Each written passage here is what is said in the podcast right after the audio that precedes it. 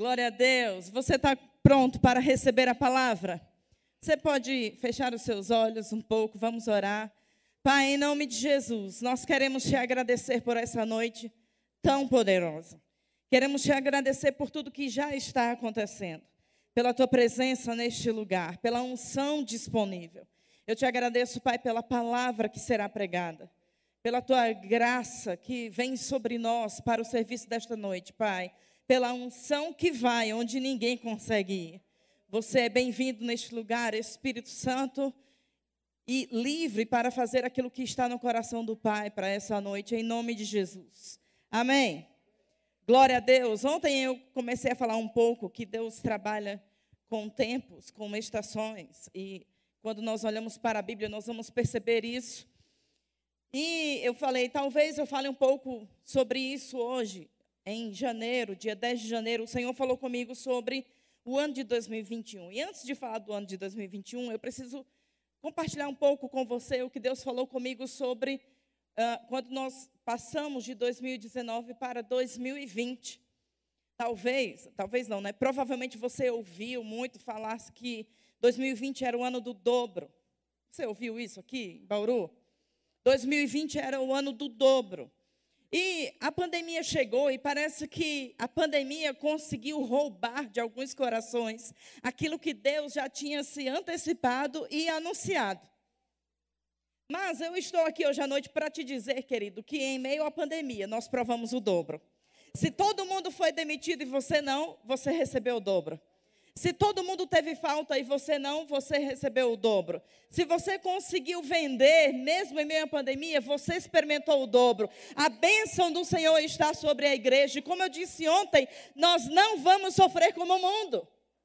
Mas quando entramos em 2020, não mudamos do ano de 2019 para 2020 ainda. Nós entramos numa nova década e é a década dos milagres. A década que Deus estabeleceu, Deus escolheu, eu vou te dizer, a glória do Senhor vai se manifestar em toda a igreja, para que toda a terra veja a diferença entre aquele que serve e o que não serve.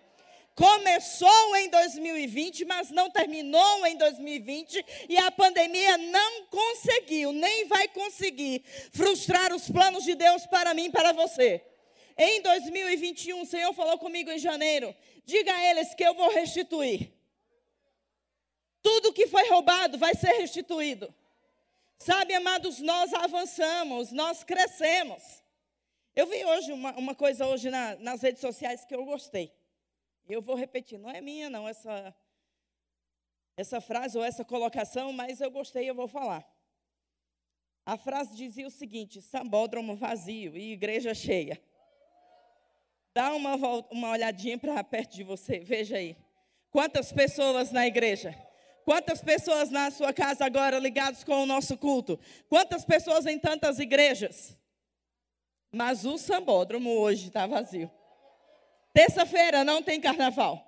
Esse final de semana as trevas não estão tá podendo se manifestar, não. Quem é que está ganhando? O diabo ou Jesus? Quem está avançando? O reino das trevas ou nós que somos a igreja? E o Senhor falou: Olha, eu vou restituir. Diga a eles que tudo que foi roubado vai ser restituído. Tudo que foi privado vai ser restituído. Nós avançamos, nós crescemos, nós não ficamos parados, nada nos parou, querido. E 2021 é o ano do nosso rompimento.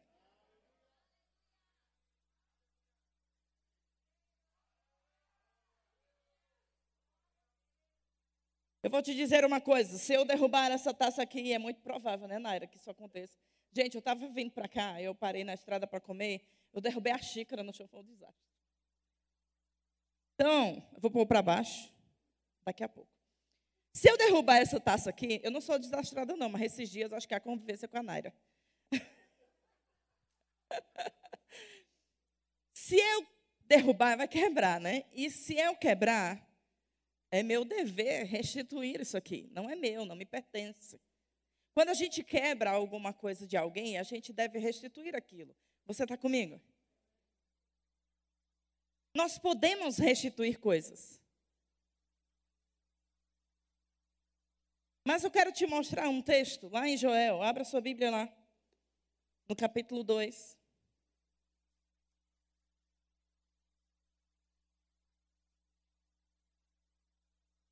Joel capítulo 2. Eu sei que todos vocês conhecem o versículo 28, que diz: E acontecerá depois que derramarei do meu espírito sobre toda a carne, etc. Mas eu não vou ler o versículo 28, não.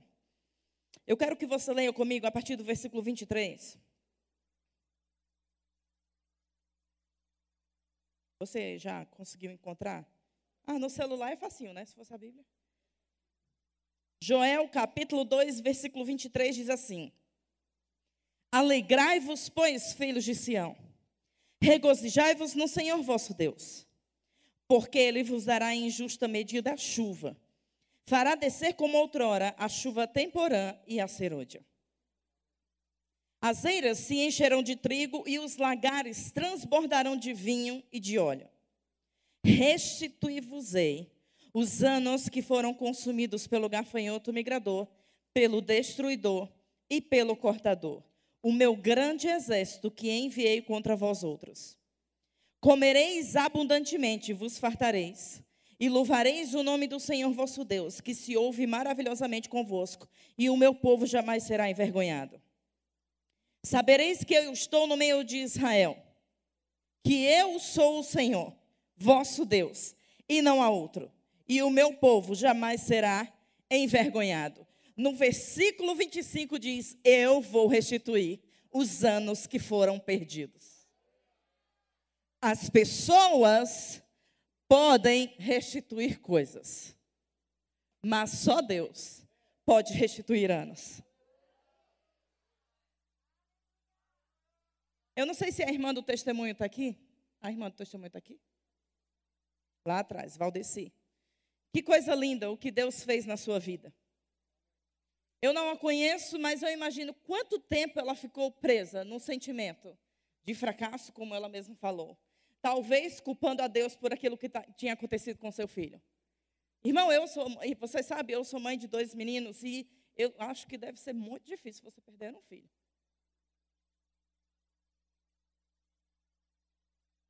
Só Deus pode restituir anos. Quantos anos você já perdeu com sentimento errado? Quantos anos foram roubados de você que você estava na ignorância? Talvez você até ainda esteja. Mas, mas Deus, Ele está nos falando que vai restituir os anos que foram perdidos.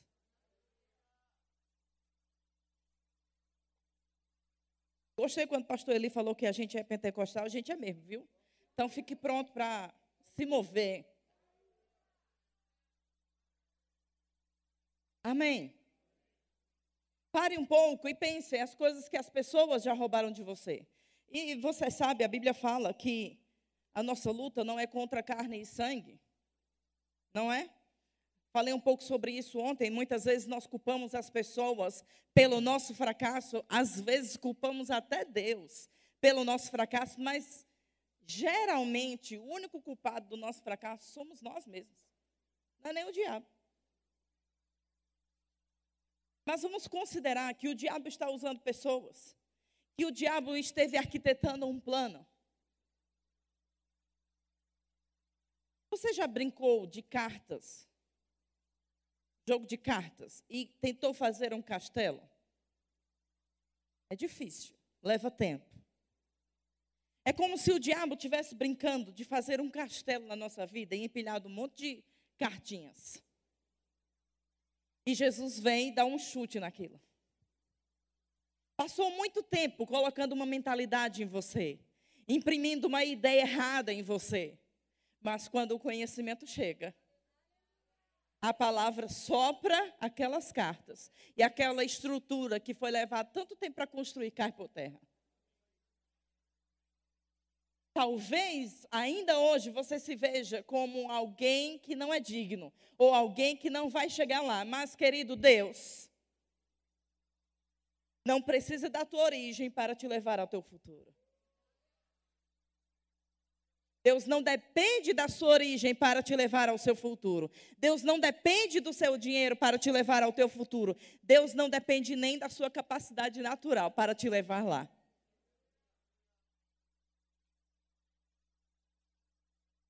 Ele é aquele que restitui o que foi perdido.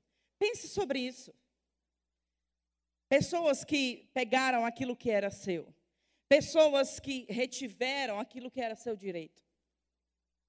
Anos, como já falei, perdidos na ignorância. Hoje é um dia para você se animar e entender no seu espírito que Ele é aquele que restitui. Sabe, irmãos, o meu marido não pode fazer isso, o meu pai não pode fazer isso, o meu pastor não pode fazer isso, mas Deus pode. Ninguém que você conhece pode fazer isso, mas Deus pode. Ele é aquele que vai restituir. O que, que foi roubado de você? Ano passado, o que, que você foi privado de viver? Hã? Quantos meses a gente ficou de porta fechada, irmão? Não, a gente não ficou enclausurado, a gente fez online, a gente fez live, a gente fez um monte de coisa. A pandemia não conseguiu nos calar, mas eu vou dizer quanta coisa foi privada. 2021, nós vamos experimentar a restituição do Senhor.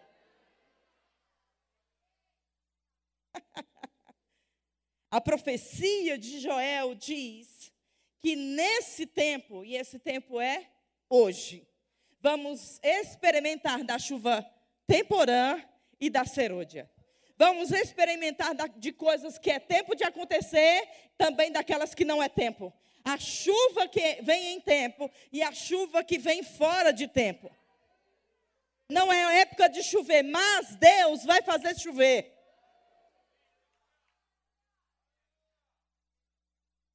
Não, é tempo de reter. O Leandro, o pastor Leandro falou isso ontem. O mundo diz, retém, a gente está no meio de uma crise, vamos reter. Não, irmão. A Bíblia diz: quanto mais você dá, mais você tem. O cálculo de Deus é diferente. A forma de Deus fazer as coisas é diferente. E eu quero que você observe o que a Bíblia promete para nós. Diz assim, versículo 24: As eiras se encherão de trigo e os lagares transbordarão de vinho e de óleo. O que é isso? Suprimento, provisão. Você vai ter o que comer. Irmãos, eu acho lindo quando Jesus para em um capítulo somente para dizer assim: não se preocupe com o que você vai comer. Não se preocupe com o que você vai vestir, nem com o que você vai beber. Pense em outras coisas, busque outras coisas do, no reino de Deus e todo o resto vai ser acrescentado. Deus cuida das plantas, Deus cuida dos passarinhos. Ontem nós vimos um pouquinho a, a grandeza da criação de Deus, o ser humano, o homem. Como podemos duvidar do cuidado de Deus conosco? Hã? E eu não estou querendo ofender você, irmão. Como eu falei ontem, eu sei que às vezes a gente está crendo para comer, não é? Para fazer a compra do mês, para ter algum, algum dinheiro para pagar as contas, enfim. Eu não estou querendo é, desconsiderar ou desprezar a, o seu nível. Não, não, não, estou falando sobre isso, não. Eu estou dizendo que a vida que Deus tem para nós é um nível de vida que vai além disso que temos vivido.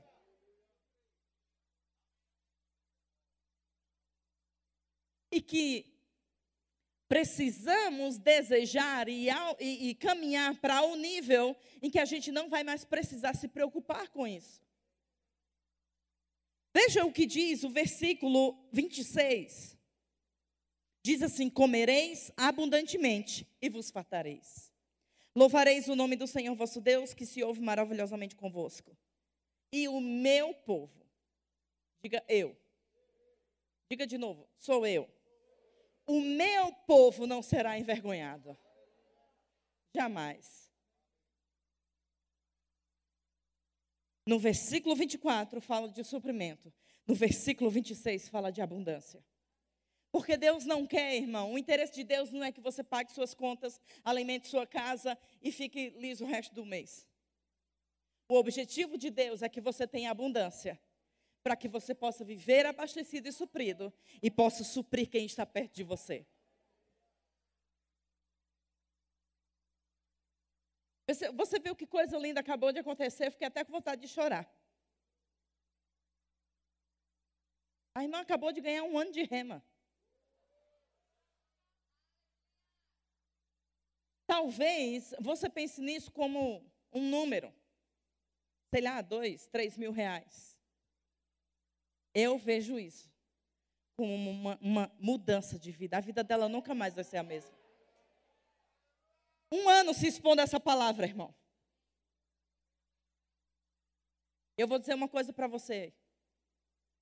Hoje, você foi abençoada. Mas vai chegar o tempo de você abençoar alguém. Porque o reino de Deus é assim. Ontem eu falava da, da, de Abraão, né, que amanheceu meio incrédulo dizendo para Deus: O que, que você pode me fazer se nenhum, homem, nenhum um filho você foi capaz de me dar? Às vezes estamos tão pressionados que duvidamos daquilo que Deus pode fazer. E essa noite, eu quero te estimular a pressionar a pressão, a colocar oposição contra um inferno. E não baixar a guarda, irmão.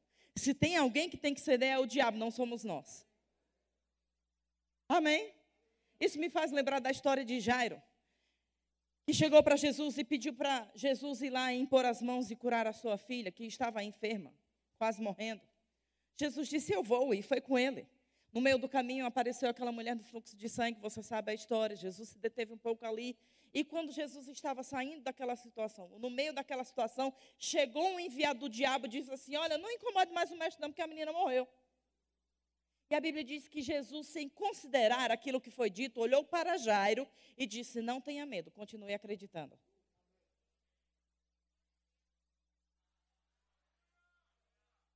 Você acha que Deus está aperreado lá no céu, coçando a cabeça e conversando com, com Jesus e com os anjos, dizendo assim: agora o que, que a gente vai fazer? Não, irmão. Deus continua no controle de tudo. Deus não está aperreado, não está desesperado, não está preocupado, não está ansioso. Por que, que você está? Hã? Por que, que você está ansioso, preocupado? Se preocupação resolvesse, estaria escrito: preocupai-vos, outra vez vos digo, preocupai-vos. Mas a Bíblia diz: alegrai-vos, outra vez vos digo, alegrai-vos. Com pandemia ou sem pandemia, irmão tendo o que comer ou não tendo o que comer, tendo dinheiro ou sem dinheiro, não são as coisas externas que nos movem com diagnóstico de vida ou de morte. Jesus olhou para Jairo e disse: Não tenha medo, continue acreditando. Eu quero que você imagine Jesus face a face com você, dizendo isso para você: Não tenha medo, continue acreditando. Não tenha medo, continue acreditando. Meu Deus, uma pessoa que eu conheço morreu. Não tenha medo, continue acreditando. Parece que não vai funcionar, não tenha medo, continue acreditando. Sempre vai sempre vai aparecer um enviado do diabo para dizer, não tem mais jeito não. Quem disse? Quem foi que disse, irmão, que não tem mais jeito? Quem é que está te dizendo isso? Quem é que está te dizendo para você desistir? Quem é que está te dizendo, irmão, que vai faltar? Quem é que está te dizendo que não vai ter dinheiro para pagar as contas? Quem é que está te dizendo que vai morrer? Se Deus é por nós, quem será contra nós? Se Deus é por nós, quem será contra nós? Aquele que não poupou nem mesmo o seu próprio filho, antes por amor de nós o entregou, porventura não nos daria todo mais? Ei, nada vai faltar. A palavra que você tem ouvido nesse lugar funciona. Funciona para a gente que está pregando, funciona para você também. Talvez você olhe para as pessoas que pregam aqui e você pense, porque essa pessoa não passa problema, quer vir calçar meu sapato? Talvez você olhe para a liderança, para os pastores e pense, mas essas pessoas não enfrentam problema.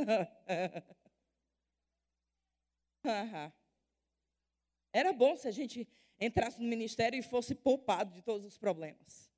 Mas eu vou te dizer, a gente está no ministério, a gente tem os nossos problemas e a gente tem os problemas de vocês. Olha que coisa legal.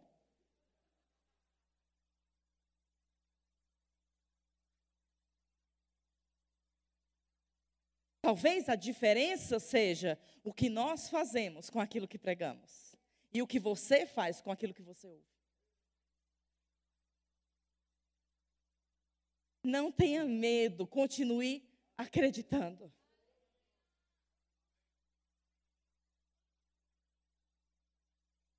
Irmão, deixa eu te dizer uma coisa: quando a gente está em fé, a gente só sabe.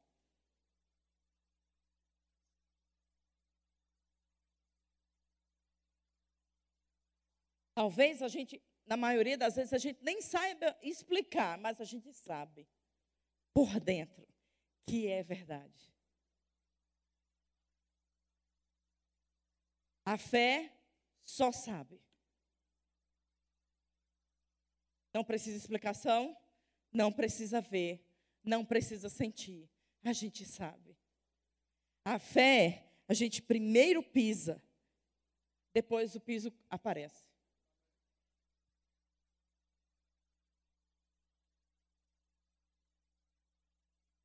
Acho que eu já contei para você a história do dia que eu fui lado de Asa Delta. Vocês não conhecem essa história, não? Eu vou contar. Você deixa eu contar? Obrigado, sou eu que estou pregando mesmo, né? Eu fui no Rio de Janeiro. Eu era solteira. Não era mãe de família, aí eu fazia umas coisas assim meio sem juízo. E aí eu subi na Pedra da Gávea, eu já sabia que lá saltava de asa delta, parapente, eu gosto dessas coisas. E aí eu disse, alguém me leva lá que eu quero saltar. E aí um, um casal de amigos me levou lá, e a gente sobe até determinado momento de carro, depois a gente sobe o resto a pé. E a gente chegou lá em cima, o tempo estava feio, não dava para saltar. E o instrutor disse: Você quer descer? Eu disse: Não, quero esperar. A gente ficou esperando alguns minutos, talvez uma hora. O tempo abriu, o tempo abriu. A gente, eu era a sétima pessoa da fila. E ele disse assim: O tempo abriu, vamos ensaiar? Eu disse: Vamos. Ele disse: Ó, é assim. Você vai segurar assim em mim e. Vem cá, Pablo. Posso usar Pablo, Marielle? Obrigada. Digamos que Pablo seja um instrutor. Ele tinha uma, uma cordinha aqui segurada na cintura. Ele ia ficar segurando. Faz assim, por favor, irmão. Isso, Isso aqui é aquele triângulo lá do, da asa delta. E eu ia segurar aqui na cordinha, ó. E aqui no ombro. Pronto. E ele disse assim: pode baixar um pouco, fica aqui. A gente ficou nessa posição e ele disse assim: quando eu disser três, você corre, tá bom? A gente deu uma carreira até lá. Eu disse: pronto, beleza. Olhei para ele e fiz, como assim? Ele disse, é, agora vamos conhecer a, a, a, rampa. E aí é assim, uma rampa de, de madeira, é uma pedra, irmão. Bem alta. E a gente parou e aqui era um abismo. Eu, eu olhei para ele e fiz, quando chegar aqui eu faço o quê? E ele disse assim, continua correndo como se tivesse rampa. Obrigada, irmão, pode sentar. Quando eu cheguei na, no fim da rampa, me deu um gelinho assim na barriga. Eu disse, meu amigo, agora eu só saio daqui voando. Quero nem saber, já subi. Já paguei. A gente paga para correr risco de, de morte. E ainda assim não termo que se você morrer, a culpa é sua. que legal, né? Eu não tinha juízo, não. E aí, irmão, quando chegou a minha vez, ele disse assim: não para de correr, senão a gente morre.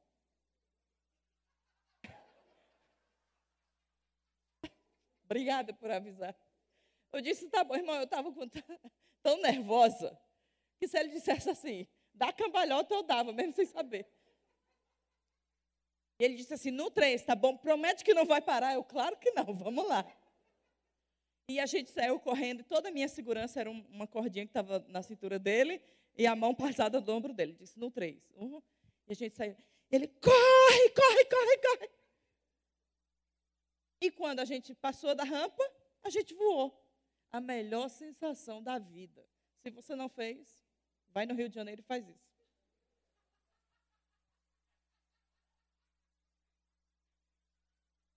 Foi maravilhoso.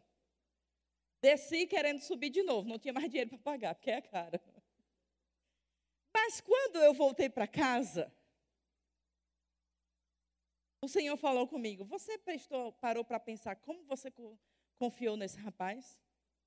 É verdade, né? E um detalhe: eu nunca tinha visto ele na vida. A gente chegou na Pedra da Gávea, ele estava lá embaixo e eu disse: Você é instrutor? Ele disse: Sou. Imagina se, esse, se ele fosse um charlatão. Eu tinha morrido. E o Espírito Santo começou a falar comigo. Você confiou a sua vida a uma pessoa que você nunca viu. Verdade, né, Senhor? É, e sabe o que mais? Você fez tudo o que ele mandou. Claro, né? Se eu não fizesse, ele disse que eu ia morrer. E Deus disse: Por que, que você não faz tudo que eu falo? Por que, que você não confia no Espírito Santo como você confiou nele? Ei, fé é você chegar no final da rampa e continuar correndo. Mas tem um socorro do alto que vai te levantar. Tem um, um, um socorro espiritual, irmão, que vai te manter no alto. Não, não é saltar no escuro, não é saltar no abismo. É saltar crendo naquilo que Deus falou. É saltar crendo na palavra de alguém que vai funcionar. Porque se eu dissesse assim, não vou não. Quando chegasse o final da rampa, eu parasse e desistisse. Porque eu não estava vendo o chão. A gente ia morrer.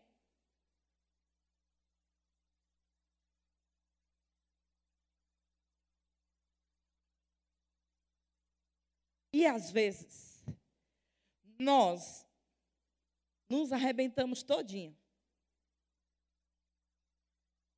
Porque na hora de crer, a gente breca. Na hora que acabou a rampa, a gente breca. E a gente pensa, é porque a palavra funciona só para quem prega. A palavra funciona só para aquele irmão que é predileto. Ei, deixa eu te dizer, Deus não tem filhos preferidos. Deus não faz acepção de pessoas.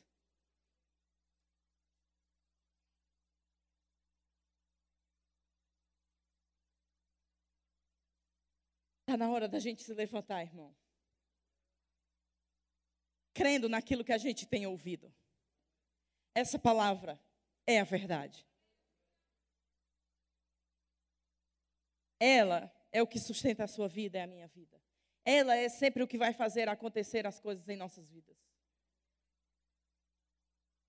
Você vai ficar com aquilo que o diabo está mostrando, com aquilo que a mídia está mostrando, ou você vai ficar com a palavra?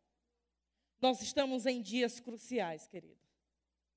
Eu vou te dizer: quem crê vai viver uma glória nunca experimentada. Aquele que crê vai desfrutar de um suprimento jamais experimentado. É isso que Deus está dizendo na Sua palavra. Não vai faltar nada, vai ter abundância.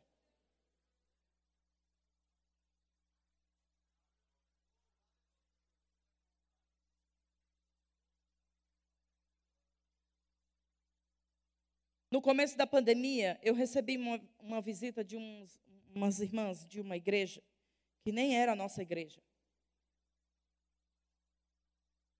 E elas disseram assim: a gente a gente está aqui embaixo. Quando eu atendi, elas ligaram no meu celular. E elas disseram: você pode descer, a gente está aqui embaixo. A gente trouxe uma cesta básica para você. Estranho, né? E sabe, irmãos, eu não, não, eu não estava experimentando falta.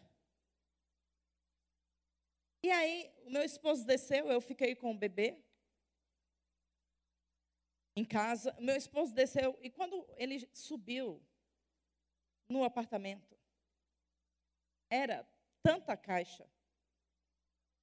Que nem quando eu vou no mercado fazer uma compra para um mês, tem tanta caixa. Olhei para ele e fiz, o que é isso? Ele disse, eu não sei não, a irmã deixou aí. Umas irmãs de uma igreja se juntaram e foram levar compra para nós.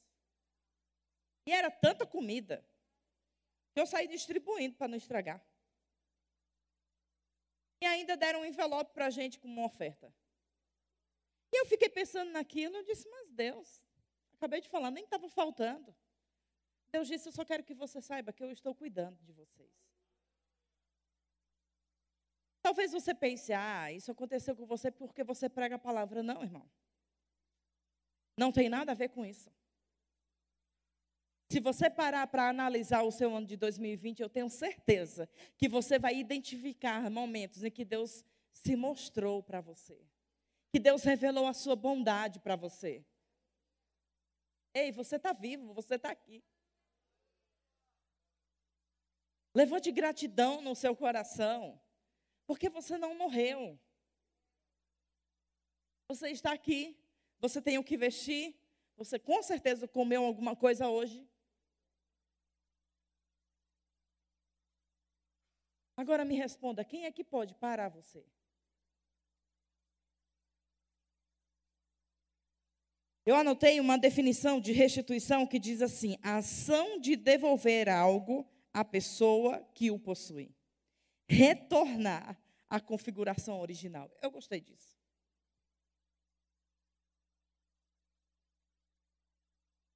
Lá em 2 Coríntios, capítulo 8, versículo 9, quando a Bíblia diz: Pois conheceis a graça do nosso Senhor Jesus Cristo, que sendo rico, se fez pobre, para que vos, por meio da sua pobreza vos tornasseis ricos. Essa palavra tornar-se, tornasseis, no original significa voltar a ser o que era originalmente. Quando olhamos para o primeiro homem, Adão, nós vimos que Deus, ele criou todo o suprimento primeiro, toda a provisão primeiro e depois criou o homem. Isso fala, irmão, a nós que nunca foi intenção de Deus que o povo passasse por falta. E quando Jesus se faz pobre na cruz para nos tornar ricos, é para fazer com que a gente volte ao nosso estado original, sem falta. Mas a gente passou a vida inteira sendo ensinado, construindo cartas, como um, castelinho de cartas na nossa mente. Não é, você não vai dar para nada. Olha a sua origem, nasceu pobre, morreu pobre. Você teve sempre que se esforçar, nada é fácil para você e você entra na igreja, entra no reino de Deus e continua com essa mentalidade. É porque para mim as coisas não dão certo. É porque para mim as coisas não funcionam. E você se mantém nessa posição, nessa posição esperando que Deus tenha pena de você. Deixa eu te dizer uma coisa que talvez quebre o seu biscoito essa noite, mas vai te libertar. Deus nunca tem pena de você. Para de se fazer de coitado, irmão. Deixa eu te dizer, Deus te deu Jesus Cristo. Deus te deu o nome que está sobre todo nome. Ele lavou a tua vida com o sangue de Jesus. Ele colocou a pessoa do Espírito Santo dentro de você. Ele te deu a palavra poderosa. Como você acha que Deus vai ter pena de você? Ontem eu falava sobre a síndrome de Adão, que era culpar a Deus pelo fracasso. E às vezes estamos na nova aliança com o mesmo sentimento. Culpando a Deus por aquilo que acontece, culpando a Deus por aquilo que não acontece. E é como se a gente apontasse o dedo para Deus e dissesse assim: aquilo que você fez na cruz não resolveu nada para mim. Continua a mesma coisa. Talvez a gente não tenha coragem de falar isso. Mas no fundo, no fundo, e no raso também, é isso que a gente pensa. Quando a gente acha, irmão, que a conta não vai ser paga. Quando a gente acha que o sintoma não vai embora. Quando a gente acha que o diagnóstico médico é a, a verdade final na vida de uma pessoa. Quando a gente acha que vai passar falta. Quando a gente acha que nunca vai ter dinheiro para fazer o rema. Quando a gente acha que nunca vai conseguir comprar um carro novo. Quando a gente acha que nunca vai conseguir comprar uma casa nova. Irmão, o prazer de Deus é satisfazer o que deseja o seu coração. Você não entrou em aliança com Ele para Ele te roubar as coisas, foi para Ele te acrescentar. Ele tomou a iniciativa de se aliançar contigo para te garantir que ia fazer essas coisas chegar até você. Mas tudo isso é consequência de um relacionamento. Alô? Ele te ama. Se é importante para você, é importante para ele.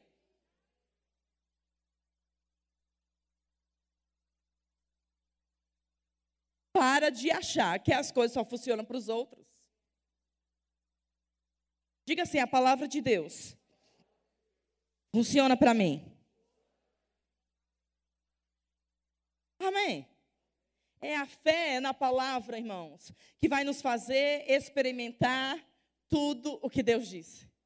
1 João 5,4 diz: Esta é a vitória que vence o mundo, a nossa fé. Eu vim aqui hoje à noite somente para te dizer que a nossa fé continua sendo aquilo que vence o mundo.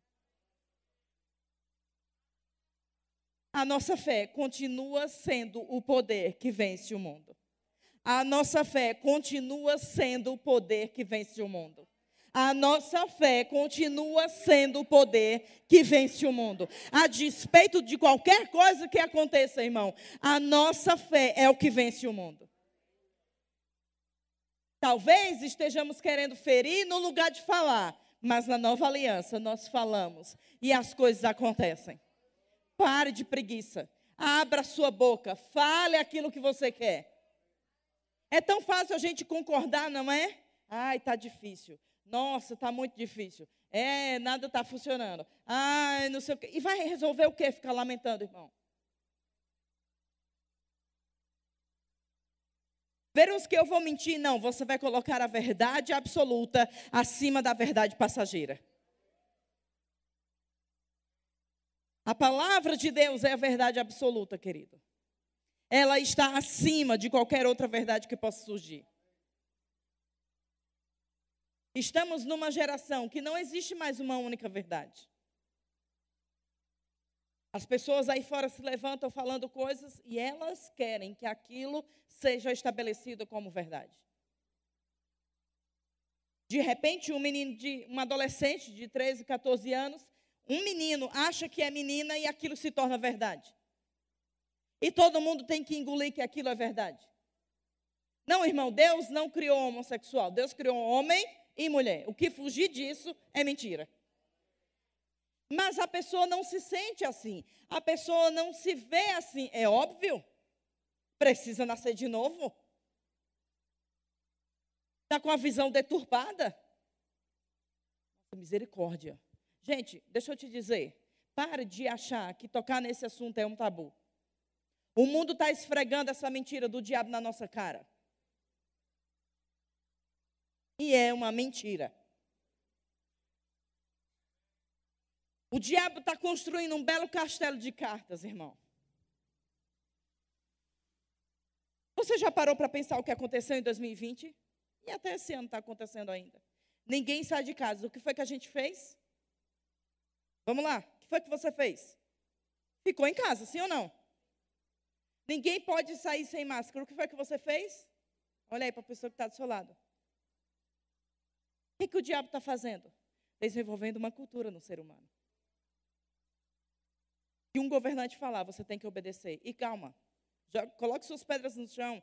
Eu não estou dizendo que a gente tem que ser rebelde, mas eu estou falando que o diabo está construindo uma cultura.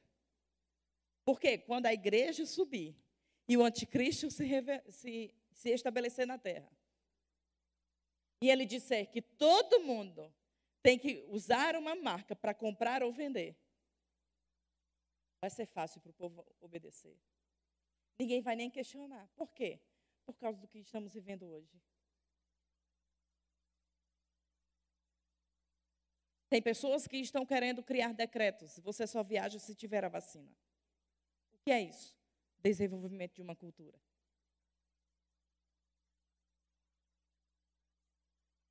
Calma.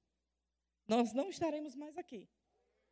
Mas nós precisamos ficar espertos pregar a palavra para quem não conhece, discernir os tempos, as estações.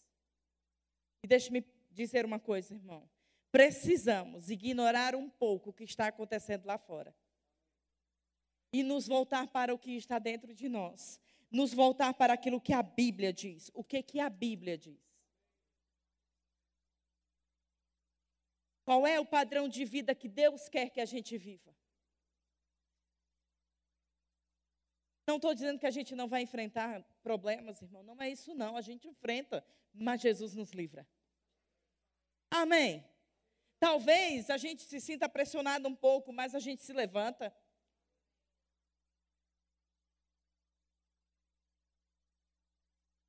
Talvez fique, fiquemos um pouco abatidos, jamais destruídos.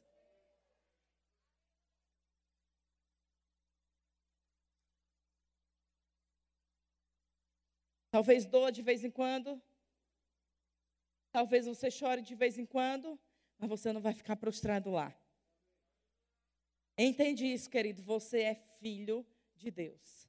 Isso faz toda a diferença. João capítulo 1, versículo 12: Mas conheceis a graça.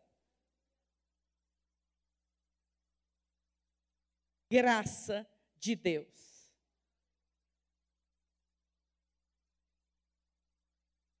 Nos deu o direito de sermos chamados filhos, mas a todos quantos o receberam, deu-lhes o poder de serem feitos filhos de Deus.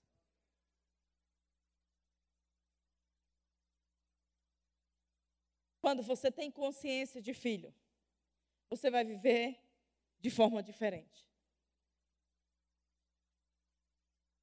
Nosso problema é que a gente aceita bem a ideia de servo, mas muito pouco a ideia de filho.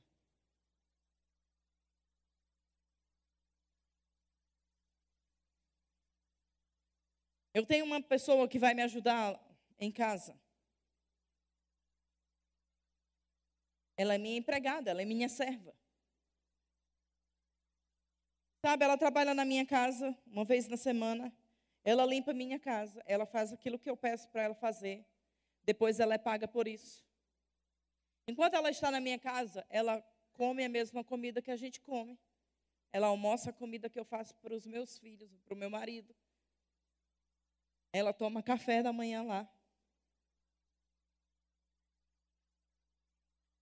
São coisas que ela pode desfrutar da minha casa por ser minha serva. Mas ela nunca vai ter o direito que meus filhos têm. Eu não vou no mercado fazer compra e penso assim, nossa, vou comprar um chocotone porque ela gosta de comer. Não. Mas quando eu vou no mercado, 80% daquilo que eu compro é porque os meus filhos gostam de comer. Então, eu vou lá, pego chocotone, porque meus filhos amam comer chocotone. Você já comeu chocotone assado na airfryer? É maravilhoso, gente. Passa, é muito bom. Cinco minutos, tá bom? Não mais do que isso, não vai queimar. Eu falei disso na minha igreja, uma irmã foi para antes de ir para casa, passou no mercado, comprou um chocotone e foi fazer. Ela botou 15 minutos, virou carvão dentro da airfryer. Coitada, bichinha. Eu vou lá na, na, naquela parte dos Danones, eu compro tudo que eles gostam, irmão. É intencional.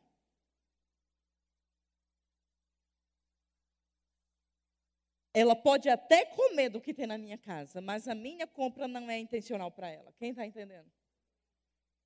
Você é filho. Você não vai estar tá à beira da mesa comendo migalhas. Você é filho. Eu quero que você entenda que é intencional cada item que Deus coloca numa mesa para você. É intencional. Comprei isso aqui porque você gosta. Isso aqui está na mesa porque você gosta. Isso aqui está na mesa porque você quer. Isso aqui também está na mesa porque eu vi que você gostou.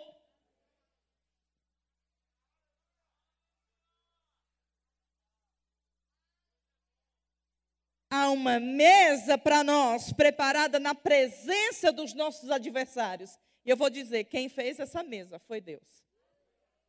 Seu pai. O que, é que você gosta de comer?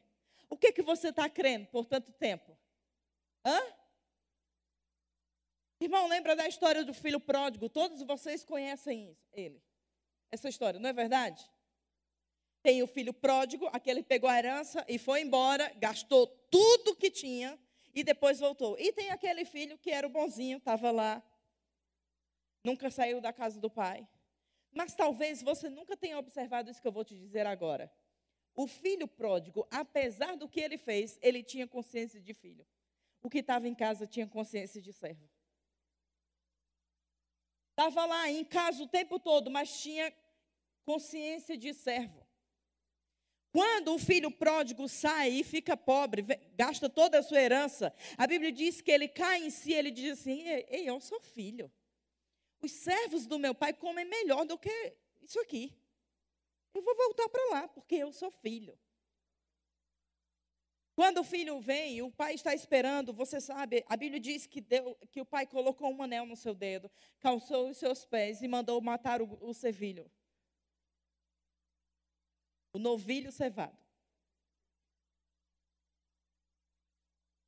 E diz que o filho que estava em casa, que não tinha consciência de filho, olhou para o pai e disse: O que é isso que você está fazendo? Esse teu filho aí, teu filho. Porque a consciência de servo faz ter ciúme do que está acontecendo na vida do outro. Se você ainda tem inveja porque o outro está prosperando, é porque você não tem consciência de filho. Quando você é filho e tem consciência de filho, você vai se alegrar, porque o outro filho também está sendo abençoado pelo pai. E o pai disse: Esse meu filho estava morto, o meu, o meu filho, teu irmão, querendo mudar a consciência daquele filho que estava em casa o tempo todo. O teu irmão estava morto e reviveu. Ele disse: Pai, eu estou aqui o tempo todo. Você nunca matou. Ele disse: Querido, você é filho, você podia ir lá. Quando você não tem a consciência de filho, você fica esperando Deus matar o novilho cevado. Ei, mas quando você é filho, você vai lá e recebe aquilo que já é seu. Usufrui daquilo que já é seu. Você é filho, te pertence, você tem direito. Então eu não vou esperar Deus fazer. Eu vou me sentar à mesa e vou comer.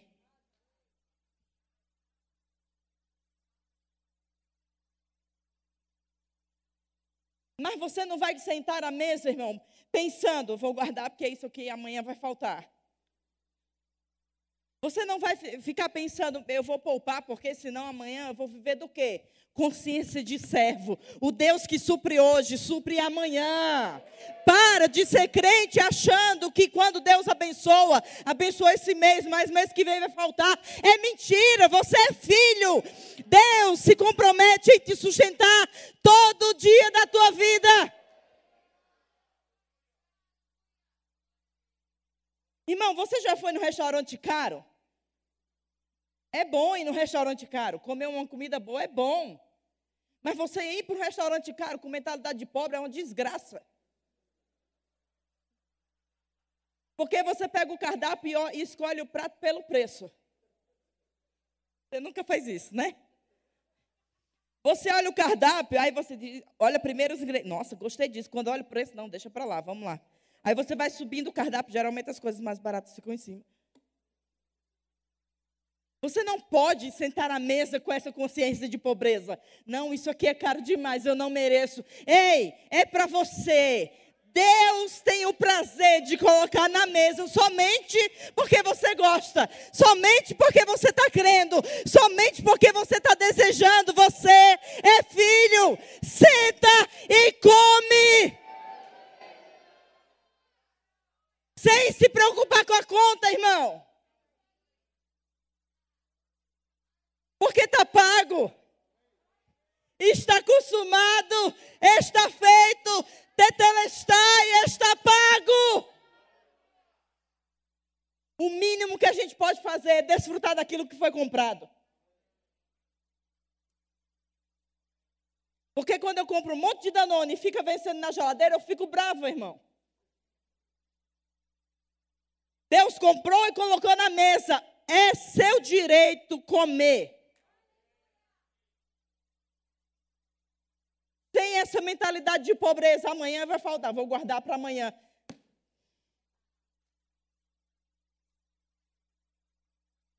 E entenda, eu não estou falando de coisas naturais, eu estou falando de coisas espirituais.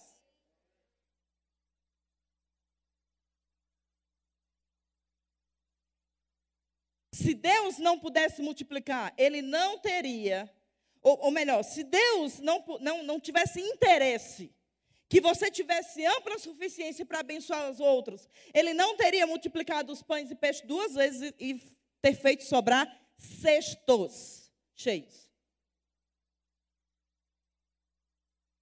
Deus queria mostrar para a gente que tem interesse em que as coisas sobrem mesmo. Para você ter para abençoar os outros irmãos. Para a graça de Deus que você experimenta, molhar as outras pessoas.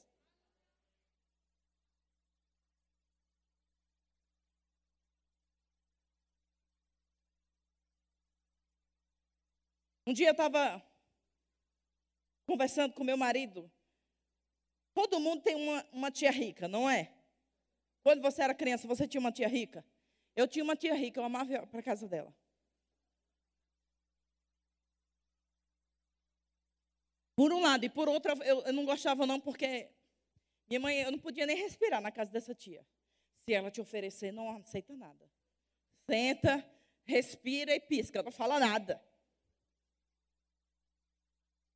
Mas quando eu ia para casa dessa tia, eu comia coisas que eu não comia na minha casa. Eu brincava com minha prima de coisas que eu já, de, com brinquedos que eu jamais tive na vida, até hoje. Agora também não interessa, né?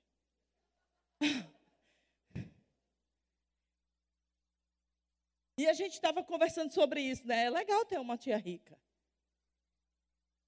Mas eu comecei a perceber como aquilo era danoso para mim na época. Eu era uma criança, pobre, tinha uma vida limitada. E quando eu ia para a casa dela, o diabo usava aquilo. E hoje eu sei, na época eu não sabia. Para trazer comparação. Que a minha prima tinha e o que eu não tinha.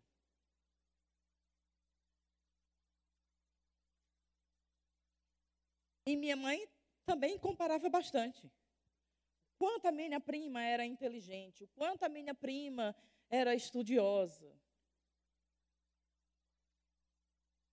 E às vezes eu tinha vontade de dizer: se, se a senhora me colocar no mesmo colégio, eu vou ser boa do mesmo jeito.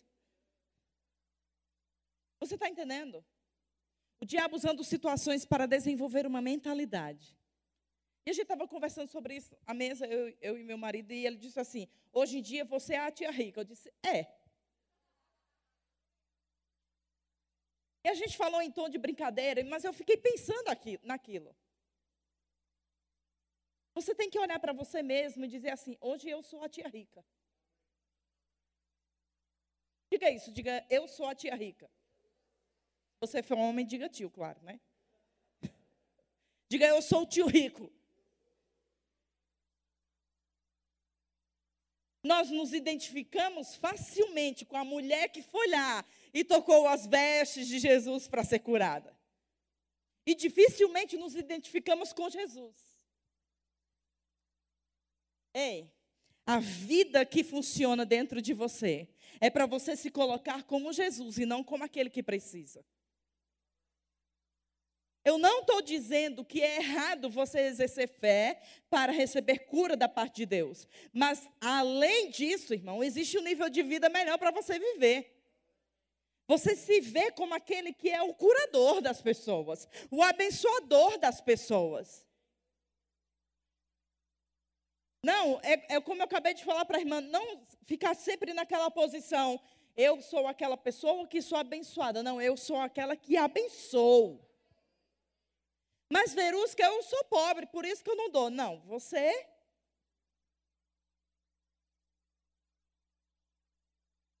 Eu sou pobre, por isso que eu não dou. Eu não tenho, por isso que eu nunca dou. Irmão, a gente não espera ter para dar. Você não pode esperar. Irmão, é hipocrisia você dizer, quando eu ganhar na Mega Sena, aí eu faço. Se você não faz com 10 reais que está na sua carteira.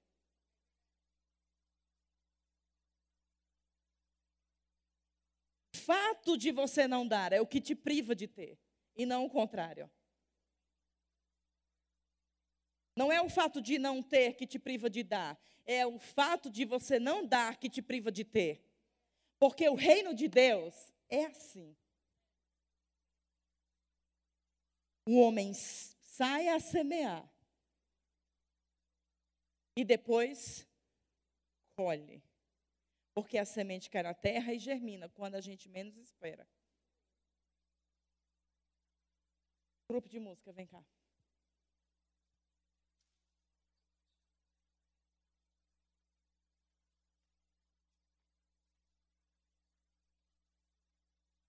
E agora o que, é que a gente faz? A gente se levanta em fé daquilo que Deus está nos falando. Amém. A Bíblia fala de um dia que se fará distinção entre aquele que serve e o que não serve. Estamos vivendo esses dias, irmão, de fazer a separação. Tem pessoas que vão congregar o resto da vida. Tem pessoas que vão ficar aqui e nunca vão passar desse nível. Eu sinto muito. Mas para aquele que ousar crer, a sua fé vai te levar a você viver, vai te levar a viver uma vida que você jamais conseguiria na força do seu braço. Deixe a palavra frutificar na sua vida. Deixe ela fazer aquilo que ela foi designada a fazer. Foi exatamente isso que Deus disse lá em Isaías 55, versículo 11. A palavra que sair da minha boca não voltará para mim vazia, sem que antes faça o que me apraz e prospere naquilo que foi designado a fazer. Ei, não seja um destruidor da semente da palavra na sua vida. Guarde a semente no seu coração até que ela germine. Restituição, voltando ao que era originalmente. Tendo a devolução daquilo que foi perdido, tendo a devolução daquilo que foi roubado, tendo a devolução daquilo que foi privado. Queria que você pensasse um pouco sobre o que foi, as coisas que você foi danificado nesse tempo da sua vida. Quantos anos foram roubados?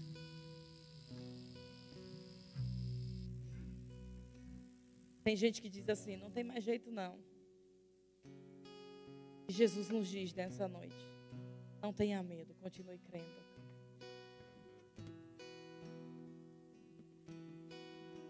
Ei, a única coisa que nos impede de experimentar a promessa de Deus é a nossa incredulidade. Mas se você crer, irmão, se você crê. Talvez você pense, mas eu estou sozinho aqui, eu estou sozinho aqui, minha família não crê, ninguém acredita, está todo mundo dizendo que. Irmão, Deus só precisa que uma pessoa creia. E a palavra vai mudar as coisas. A palavra vai mudar as situações. A palavra vai transformar o coração das pessoas. É a palavra que faz isso. Esse não é o nosso papel, irmão. O nosso papel é crer, é falar a rocha e assistir Deus fazer o milagre. Ei, a década de 20 chegou. Para a glória de Deus resplandecer na igreja. Até que toda a terra veja, irmão. Nós vamos manifestar os milagres. Mil cairão ao meu lado, dez mil à minha direita, eu não serei atingido.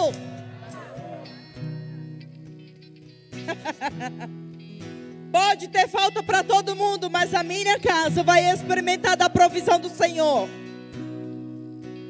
As portas podem se fechar para outras pessoas, irmão, mas para nós não. A porta que Deus abre, ninguém fecha. Deus é aquele que vai adiante de nós, abrindo os portões de bronze, os ferrolhos de ferro, criando caminho onde não existe trazendo solução quando está tudo acabado. Esse é o nosso Pai. Ei, essa é a palavra que nós cremos, é a palavra que funciona.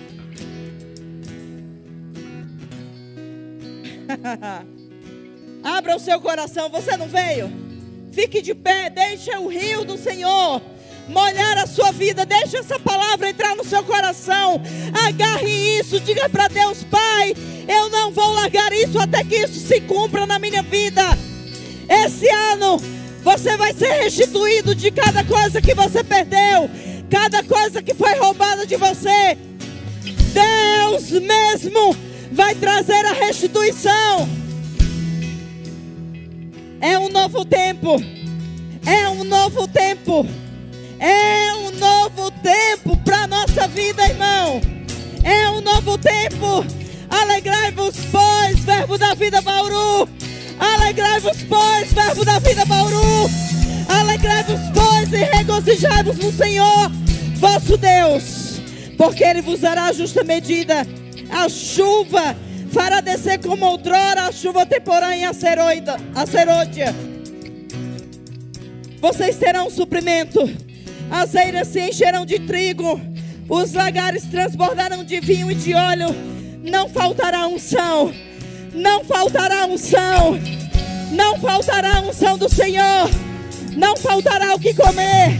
Não faltará o que vestir. Não faltará a provisão do Senhor. Antes vocês vão experimentar da abundância. A abundância do Senhor. É. Comerão abundantemente, sem falta, sem falta, sem falta.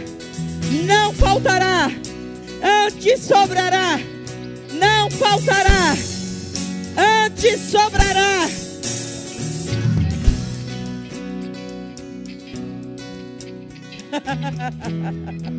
Você não vai morrer. Você não vai morrer. Você não vai morrer. Você vai viver e vai testemunhar os feitos do Senhor. Você vai viver e vai testemunhar daquilo que Deus vai fazer na sua vida e na sua casa.